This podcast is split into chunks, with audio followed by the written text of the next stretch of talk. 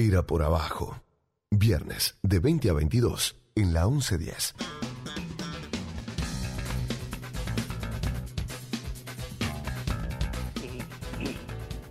Buenas noches, señores. Andrés Wall.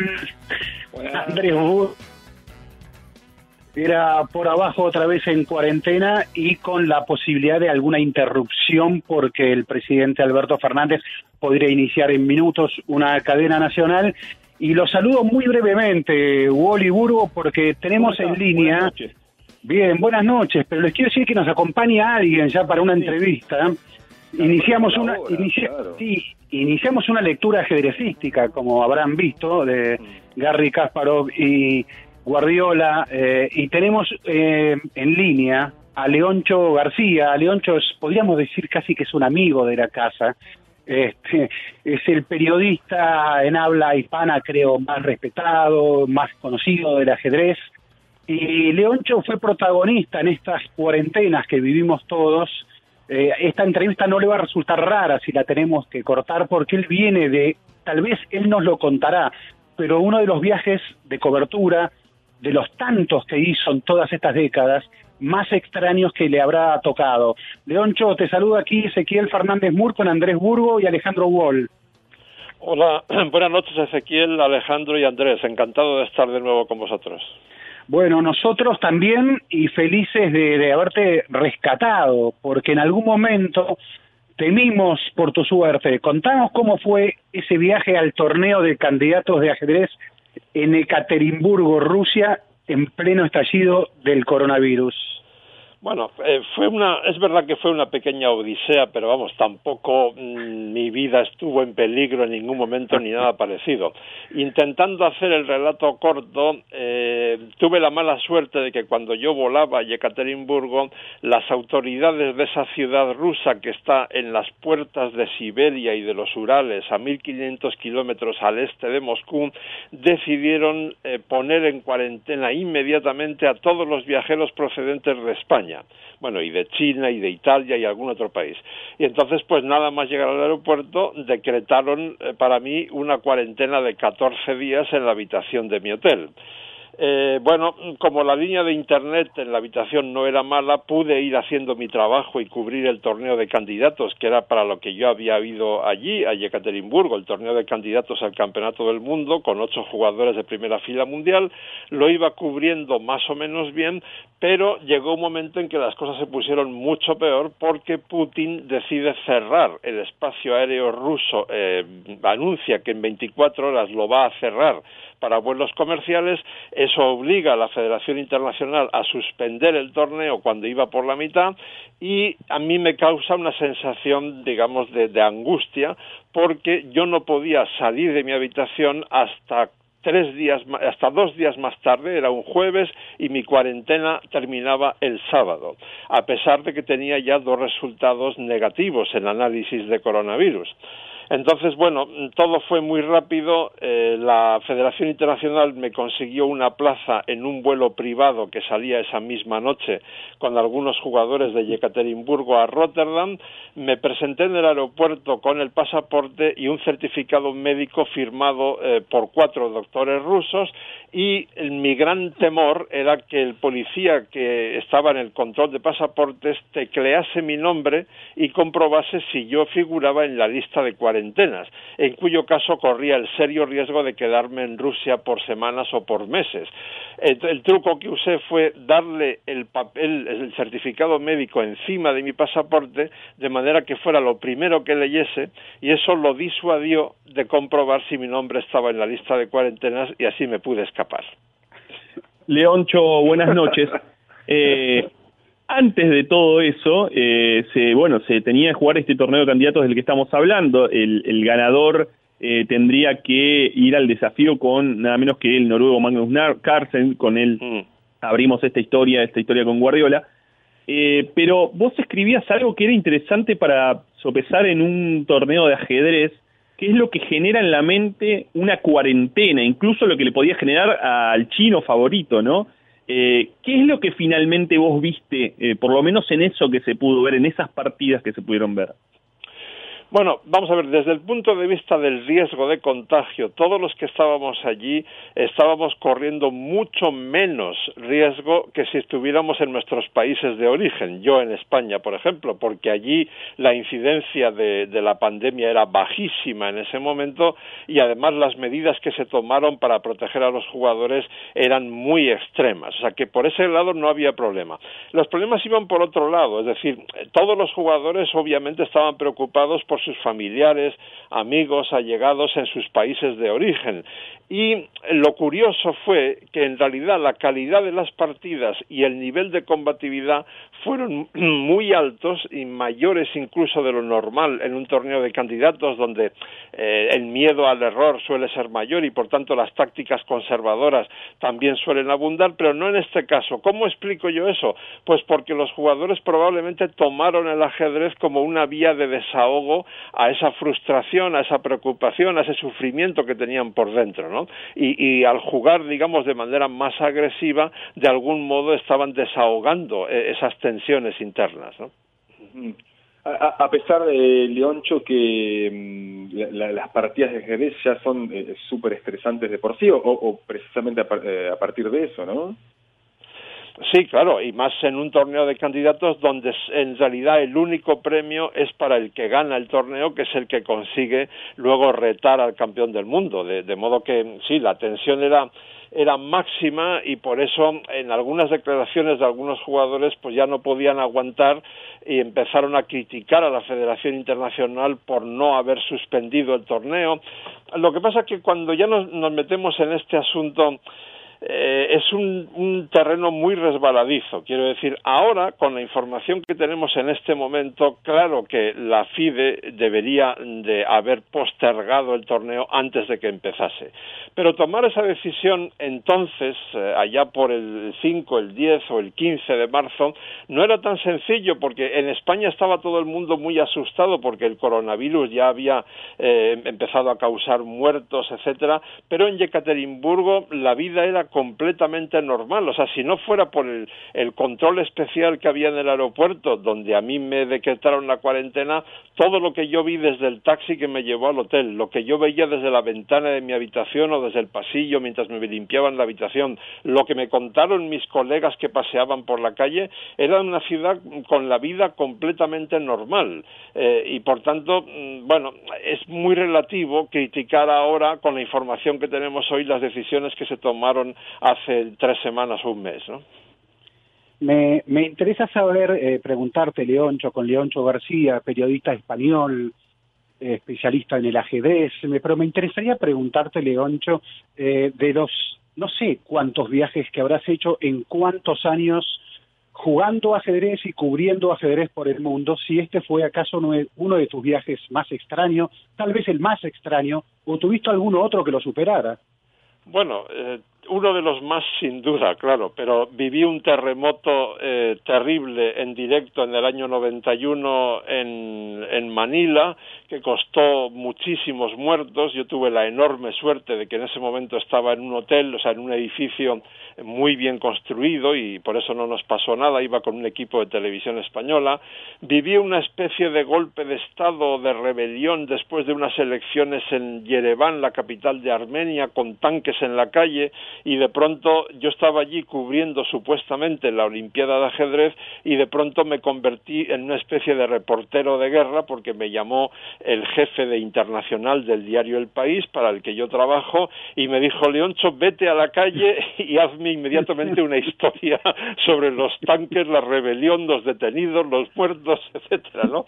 En fin, ha habido cuatro, bueno y luego una vez en, en la Unión Soviética estuve 15 días ilegal porque el KG, al KGB al servicio secreto soviético no le gustaban nada algunos de mis reportajes eh, y entonces pues me, me, fastidiaron todo lo que pudieron y llegué a estar 15 días ilegal porque me querían echar del país y yo obviamente no quería marcharme. En fin, tengo unas cuantas historias para contarle a mi nieto que ahora tiene dos años y dentro de algunos empezaré a contárselas. Estamos eh, hablando con eh, Leoncho García, gran cronista de ajedrez, un maestro en esta materia. Y Leoncho, mm, te, te pregunto ya por eh, la situación más general. Vos estás en España, sabemos que Europa ha trasladado como epicentro de, de esta pandemia. ¿Qué se puede contar hoy del deporte en, este marco? Bueno, eh, es muy difícil eh, retrotraerse o, digamos, de evadirse de, de, esta tragedia, de esta pesadilla espantosa, ¿no? Hoy, por ejemplo, fijaros, hoy hemos dado una buena noticia en España eh, esa buena, entre comillas, noticia es que solo han muerto 605 personas en las últimas 24 horas y eso es mucho menos de los que estaban muriendo en los días anteriores. Entonces, bueno, en ese contexto es muy difícil eh, pensar en deportes. Ahora bien, dado que hablamos de ajedrez, eh, yo creo, eh, y tengo muchos argumentos para sostener esto, que el mundo va a necesitar del ajedrez más que nunca a partir de ahora, en la nueva situación que va a causar este desastre. porque yo todavía no puedo comprender eh, ¿cómo es posible que si había varios científicos y expertos, de eso me he enterado ahora, claro, no antes, que desde 2013 estaban advirtiendo expresamente de que los virus son ahora más peligrosos que las guerras y concretamente los virus relacionados con la gripe. O sea, hay por lo menos seis o siete científicos que han advertido de eso y nadie en ningún país del mundo y sobre todo en los más poderosos, absolutamente nadie les hizo caso. Entonces, eh, yo tengo escrito un artículo que se va a publicar en el país mañana o pasado que se titula Homo sapiens u Homus idiotus. Es decir, mm, desde hace un año mis conferencias sobre el ajedrez como herramienta educativa empiezan hablando de la idioticracia. Cada vez hay más gente en el mundo que piensa menos. Eh, y por eso eh, creo que solo así podemos entender cómo se puede elegir democráticamente por millones de personas a determinados individuos como presidentes de países muy importantes en el mundo. ¿no? Eh, es que va contra el sentido común. Hay, hay, varias maneras de entender eso. La, la, vida acelerada que llevamos, el mal uso de las redes sociales, la telebasura, la desigualdad que aumenta en muchos países. Pero, en fin, hay que hacer algo algo para frenar esa tendencia tan mm. peligrosa a la idioticracia. Y qué mejor que un juego que consiste en pensar y que tiene muchos estudios científicos que avalan su gran utilidad educativa, social y terapéutica. ¿no? Eh, ahora, Leoncho, me, me, da la impresión, y, acá pongo la primera persona, eh, porque mis amigos, incluso yo mismo, eh, en, en, estas épocas de confinamiento, estamos jugando el ajedrez muchísimo más que, que, en, la vida normal. Eh, mm. Y leía esta semana eh, a Magnus Carlsen, hablando en otro diario español, creo que era El Mundo, eh, decir que, mm. bueno, que el ajedrez va a prosperar en el confinamiento. ¿Tenés también la misma percepción que el aislamiento obligatorio está llevando a la gente a jugar más partidas de ajedrez online? Sí, no solo tengo la percepción, sino que tengo datos. Es decir, los las retransmisiones en directo de las siete rondas que se disputaron del torneo de candidatos en Yekaterinburgo tuvieron audiencias millonarias muy superiores a las normales y a partir de ahí mucha gente se ha enganchado al ajedrez y ahora mismo los cinco portales, los cinco clubes virtuales de ajedrez eh, que son Chess24, Chess.com, eh, Chessbase, Lichess y ICC. Esos cinco clubes virtuales están disparando el número de usuarios eh, más de un 300% eh, según los últimos datos que, que he conseguido. Bueno, tiene su lógica, es decir, el ajedrez es el único deporte que se puede practicar por Internet es digamos de la infraestructura es de coste mínimo ni siquiera hace falta ya un tablero y unas piezas porque basta con conectarte a internet y ya puedes jugar y entonces bueno creo que efectivamente eh, va a ser una época dorada del ajedrez aunque me suena me duele decir esto cuando estamos lamentando una tragedia terrible con, con miles de muertos ¿no? Claro, claro, yo creo que Burgo está muy tentado de desafiarte, Leoncho, a una a una partida. Tres movimientos te hago. cuando vaya por Buenos Aires lo hacemos, pero a poder ser antes o después de un buen asado. pero, pero te quería preguntar, claro, eh, eh, dijiste hace segundos, eh, claro, el ajedrez es el único que puede seguir jugándose. En términos competitivos ya se habla de, los deportes, de los e-sports, ¿no? Los deportes electrónicos Y, hasta se plantean clásicos que se jueguen a través de, de, los juegos electrónicos, pero el, deporte del ajedrez sí puede mantenerse. Eh, ¿Cómo ves el deporte de acá a estos meses? Porque eh, tenemos entendido que esto va para largo y que va para largo claramente sin público en estadios, por lo menos, ¿no? Sí, bueno, es que eso, eh, nuestra vida va a cambiar en muchos aspectos y, y claro, el deporte va a ser uno de ellos. Eh, quizá la, la, gran suerte que tenemos, entre comillas, es que esto nos ha tocado en la época de la supertecnología, en la que absolutamente todo está conectado en casi todos los países del mundo, porque imaginemos que este desastre ocurre mucho antes de que existiera Internet y las televisiones por cable, eh, etcétera, etcétera, ¿no? Entonces sí que estaríamos perdidos del todo, o sea, sería un desastre multiplicado por mucho más todavía, no solo para los ajedrecistas, sino para los aficionados a cualquier deporte. Como tú bien dices, eh, evidentemente, eh, un estadio vacío, pues es una cosa a la que nos va a mm, resultar muy difícil acostumbrarnos, ¿no? Porque casi es tan importante el ambiente de las gradas como lo que pasa en el campo muchas veces, pero vamos a tener que cambiar el chip y vamos a tener que acostumbrarnos, al menos durante algunos meses, tal vez, eh, pues a verlo todo por televisión o por internet. y, y, bueno, como solemos decir en ajedrez, en esta posición no hay otra jugada, es la única única jugada, ¿no? Eh, Leoncho, eh, y en este marco, si es que se pudiera pensar, ¿cómo queda la, la, posición de Magnus Carlsen, que bueno, hasta hoy no tiene un, un desafiante? Todo se va a retrasar un año. Es decir, la Olimpiada de ajedrez eh, que se juega cada dos años eh, iba a ser en Rusia en agosto, se retrasa a agosto de 2021. Eh, la, la, final del Campeonato del Mundo, donde Magnus Carlsen iba a poner su título en juego contra el vencedor de este torneo de candidatos, se iba a disputar en la Expo Universal de Dubái eh, hacia el mes de diciembre. Pero aunque todavía no es oficial, esto que digo ahora es información privilegiada que yo tengo, eh, es casi seguro que la Expo Universal también se va a retrasar aproximadamente un año. Eh, como el torneo de candidatos se ha jugado solo la mitad, pues no sé exactamente qué harán con la otra mitad, pero todo indica eh, que el Campeonato del Mundo de Ajedrez también se retrasará un año. Eh, Leoncho, esta semana escribiste, pudimos leerte un, artículo muy sentido sobre Radomir Antich, bueno, el único mm. entrenador del Barcelona, del Real Madrid, sobre todo del Atlético Madrid, porque quedó en la historia como entrenador del doblete, em, que falleció esta semana tenías una relación muy cercana. Tuve una experiencia con él eh, maravillosa, fueron unos seis meses de, de, convivencia muy intensa con él, me dio toda clase de facilidades para escribir su biografía, eh, estuve muchas veces en su casa, me dejó entrar varias veces al vestuario del Atlético de Madrid, viajé con él eh, en repetidas ocasiones, en fin, eh, fue, como digo, muy intenso, conocí el mundo del fútbol desde dentro.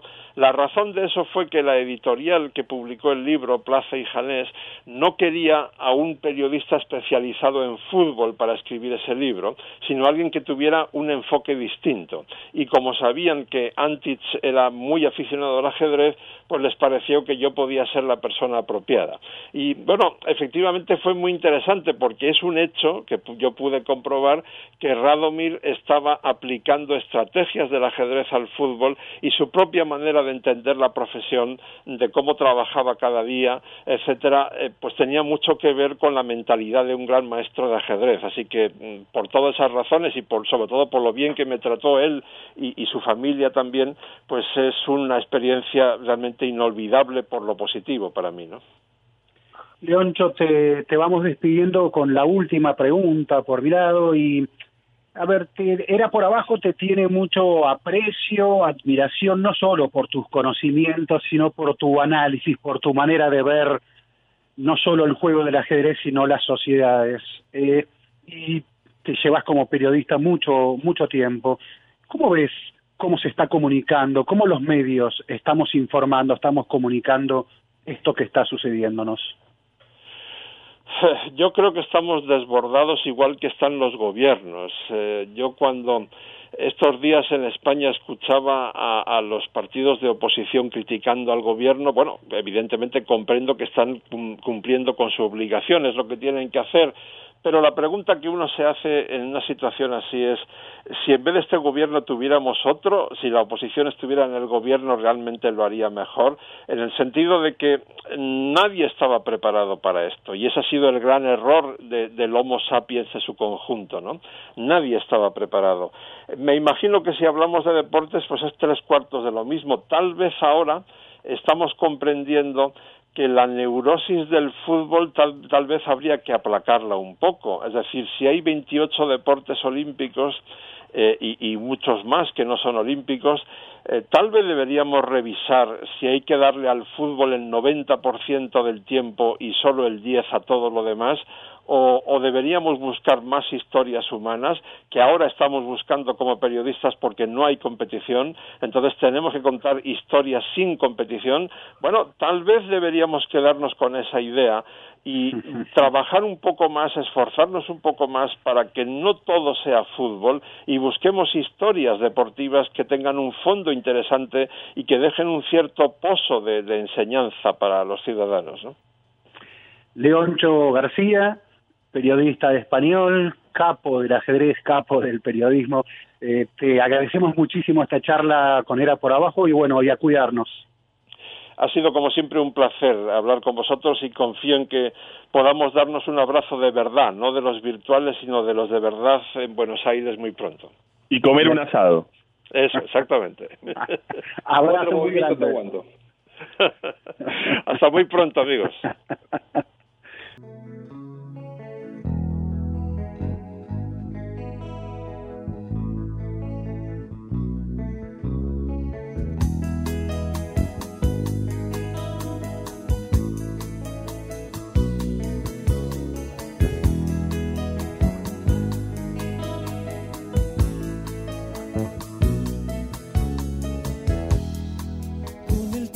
vas cambiando.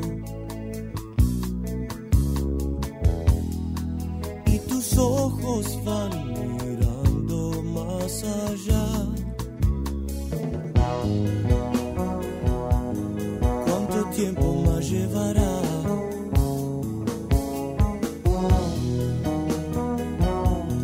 ¿Cuánto tiempo más llevará?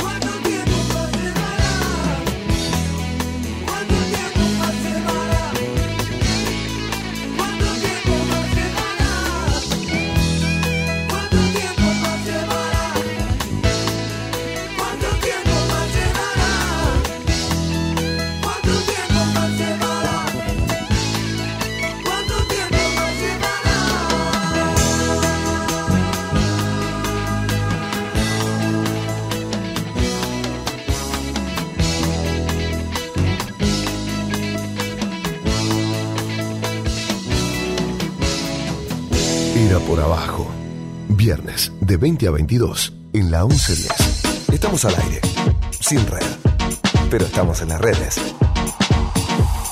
Escuchanos en www.buenosaires.gov.ar barra Radio Ciudad.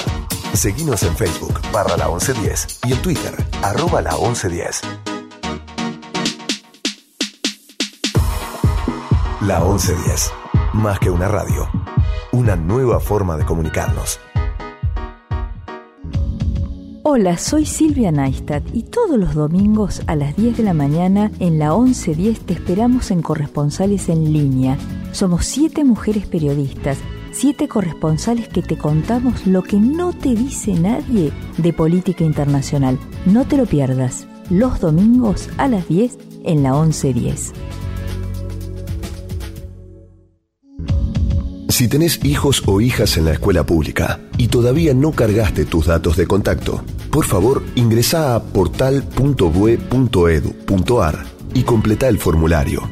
Es muy importante que lo hagas para estar en comunicación permanente durante esta situación excepcional. Este va a ser el canal para que puedas seguir recibiendo información, recomendaciones y todo el material didáctico para que tus hijos sigan aprendiendo. Mi escuela en casa. Cuidarte es cuidarnos.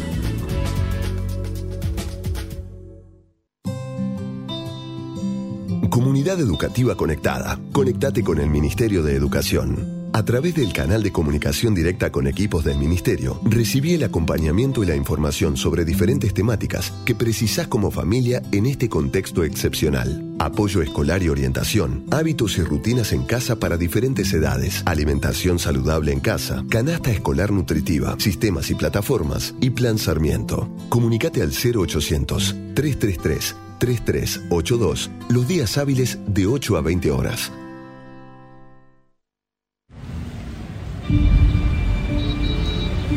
A la plaza? Claro, mi amor, vamos. ¿Falta mucho? No, es ahí cruzando. Mamá, quiero ir a los juegos. Dale, pero dame la manito para cruzar.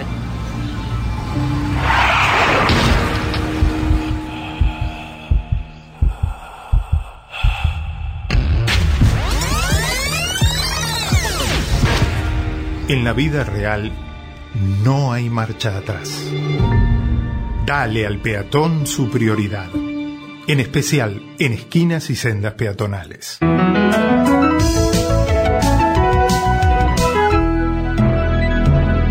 Luchemos por la vida. Operación Masacre es el primer programa de libros de periodistas de la radio argentina. Así es, hace siete años que venimos haciendo aquí Operación Masacre por la 1110 los domingos a las 20, porque aunque usted no lo crea, los periodistas a veces nos damos el tiempo para escribir investigaciones periodísticas, para escribir novelas, para escribir ensayos y hasta para escribir poesía. Operación Masacre los domingos a las 20 por la 1110 es programón. Era por abajo. Ezequiel Fernández Murs, Alejandro Wall, Andrés Burgo en la 1110.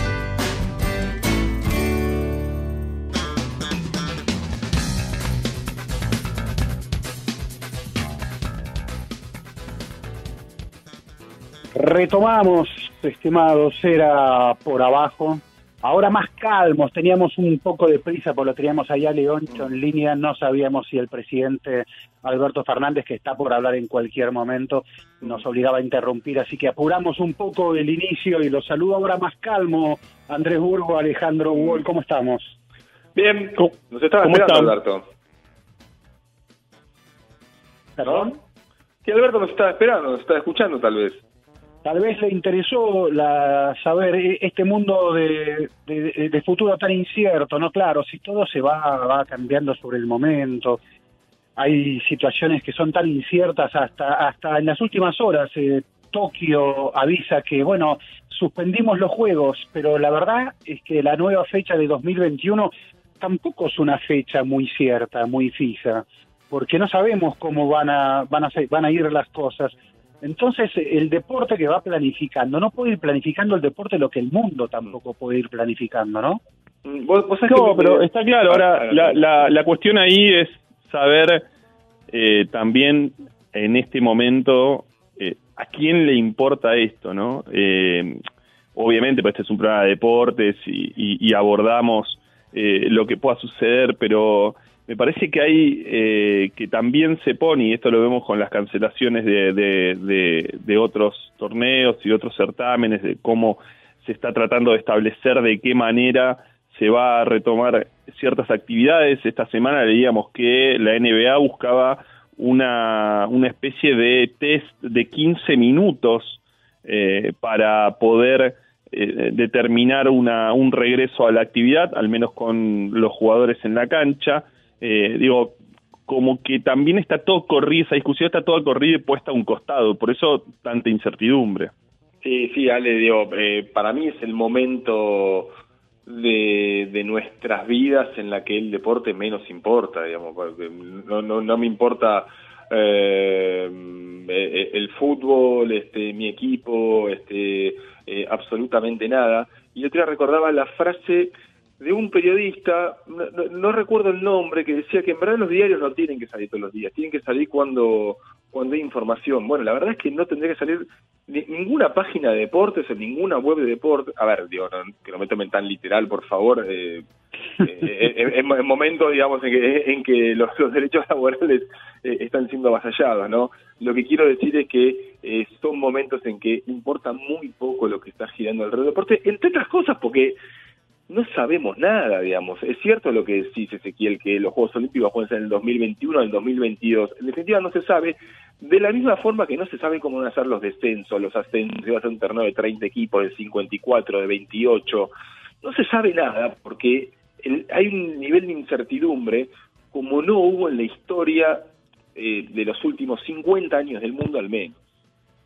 Sí, eh, mientras eh, decimos aquí mismo que Wall escucha muy bajo a Burgo en esta transmisión en cuarentena que, que estamos obligados a hacer y en ese mundo tan incierto. Es tan incierto, pero tan incierto todo, que vos fíjate que, a ver, eh, la capital que se postuló enseguida, apenas estalló el coronavirus, fue Londres, oportunista, como dijo, ah, Tokio está muy cerca de China, eh, nosotros estamos más tranquilos, más lejos. Entonces, si surgiera algún problema con Tokio, bueno, señores, aquí estamos, Londres dispuesta, eh, dijeron así por Londres. Claro, hoy, hoy Londres, hoy el Reino Unido ha sido el país con más, eh, casi cerca del millar de, de muertes por el coronavirus. En, la, trazar a hablar del futuro es absolutamente incierto para el deporte por, por todo esto que estamos diciendo. Y es cierto, ¿a quién le importa? ¿Qué se puede hablar del deporte? Pero a veces el deporte es el que te permite también hablar del coronavirus. Eso también va sucediendo al mismo tiempo, porque trazan en, en Italia, te dicen, bueno, podemos reiniciar el campeonato en mayo, pero perdón, si en mayo está diciendo, acaba de anunciar el Premier Conte que la cuarentena sigue hasta el 3 de mayo. Eh, y entonces en Londres te dicen, ah, pero nosotros pensábamos eh, levantar antes la cuarentena. Miren, y se traza el debate, que eh, la cuarentena tan fuerte va a provocar más muertes que el coronavirus. Y entonces se reabre la discusión entre salud y economía como si ese debate fuera posible.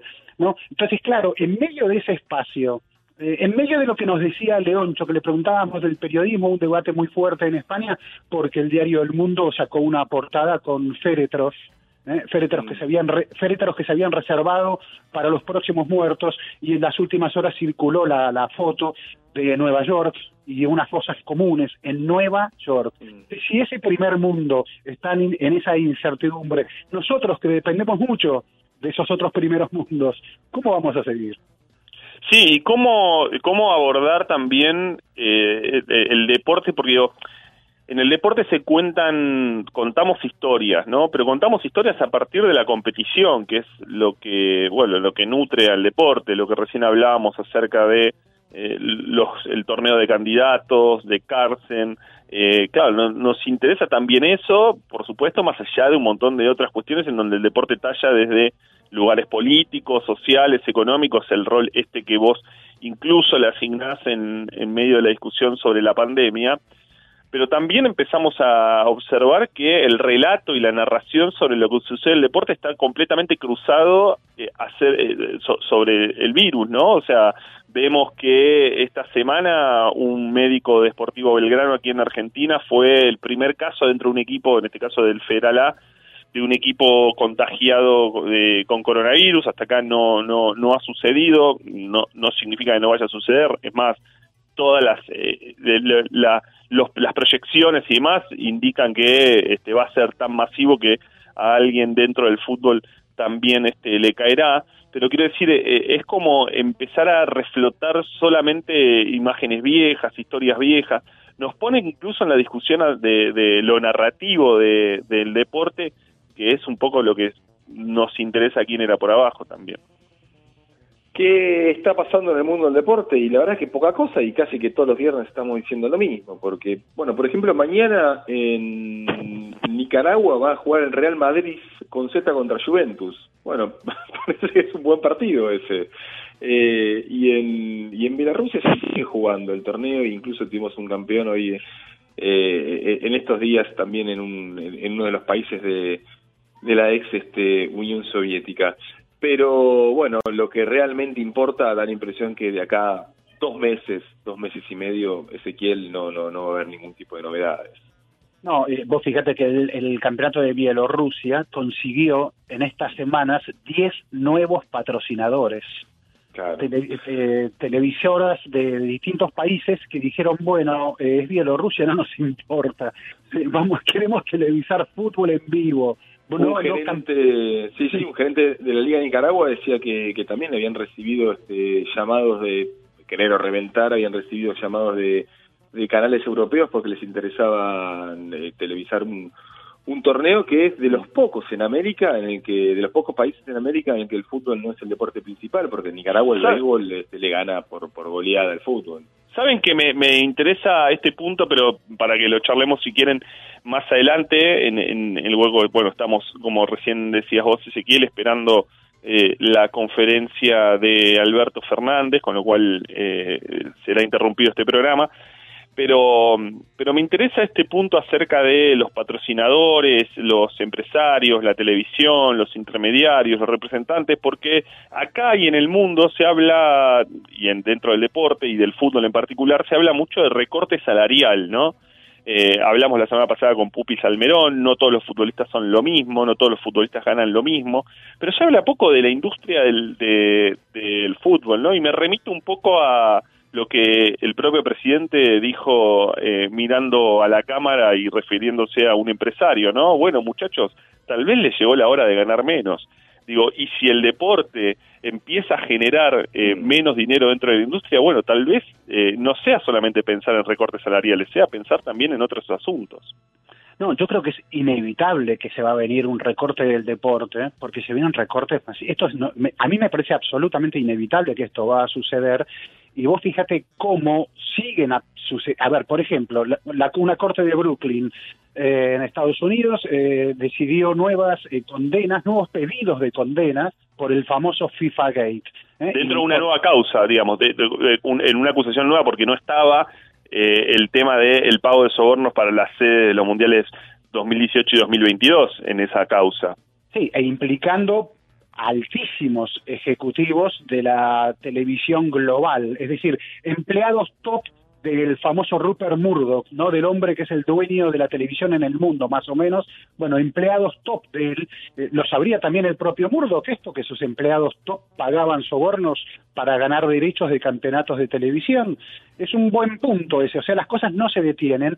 Y en esto que decías de los recortes, Ale, eh, el debate eh, que se eh, tuvo como epicentro no es casual a la liga más millonaria del mundo, que es la Premier League, la liga inglesa, y el debate fue allí porque un, ministro, un ministro, el ministro de Salud, hoy los ministros de Salud son los ministros más exhibidos en el mundo, el ministro de Salud, ante una pregunta, preguntó él entonces si acaso los jugadores de fútbol no tenían que decidir de inmediato cómo iban a recortar sus salarios porque ahí tenemos a los médicos, dijo que están dejando sus vidas eh, mientras ustedes, los jugadores, no deciden cómo van a rebajar sus salarios. Mm. Lo dijo de tal modo que provocó más indignación que otra cosa, más allá de que los jugadores muchos de ellos sean millonarios, muchos de ellos tal vez sean arrogantes, muchos de ellos tal vez sean egoístas. ¿Y por qué provocó esta indignación? Porque es miembro de un gobierno que justamente recortó los salarios de esos médicos a los que hoy reivindica. ¿no? Esto, esto provocó una gran contradicción y aparte qué fácil blanco que son los jugadores de fútbol.